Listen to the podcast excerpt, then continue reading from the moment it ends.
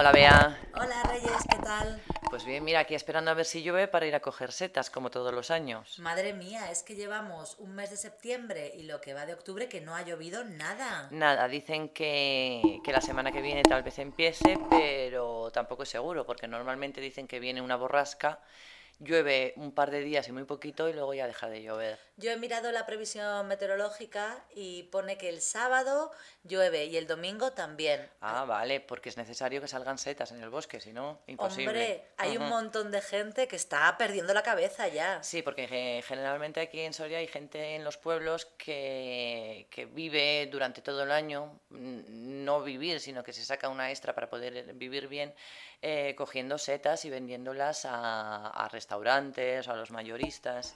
Sí, yo tengo un amigo que precisamente hace eso. Él sabe unos sitios secretos en la zona de montaña y cuando llueve coge un montón de setas. Luego se suele ir a Mercamadrid y, y, a otra feria que debe haber también en Madrid de setas y la verdad es que gana un sobresueldo bastante claro, majo. Claro, sí, porque además cuando vas a coger setas pagas unas licencias. sí, claro, los permisos. Mm. Si vas a coger setas para tu uso, pagas muy poquito, no sé si son 5 euros, 3 euros, 6, no, no me acuerdo.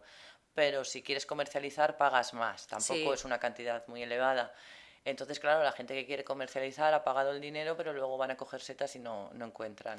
Claro, y es que este año no es que no encuentren, es que no hay. No, no, no. Porque no ha llovido, claro. No, además coincide que ahora hay un congreso gastronómico sobre las setas aquí en la ciudad y, han tenido que, los restaurantes y los sitios de tapas han tenido que ir a Madrid o a otros mercados a comprar setas porque aquí no las pueden conseguir. Claro, y es una pena porque el tema micológico en Soria ahora se lleva mucho. Sí, atrae mucho turismo además. Eh, hacen la Semana de la Tapa en los bares, el congreso este gastronómico.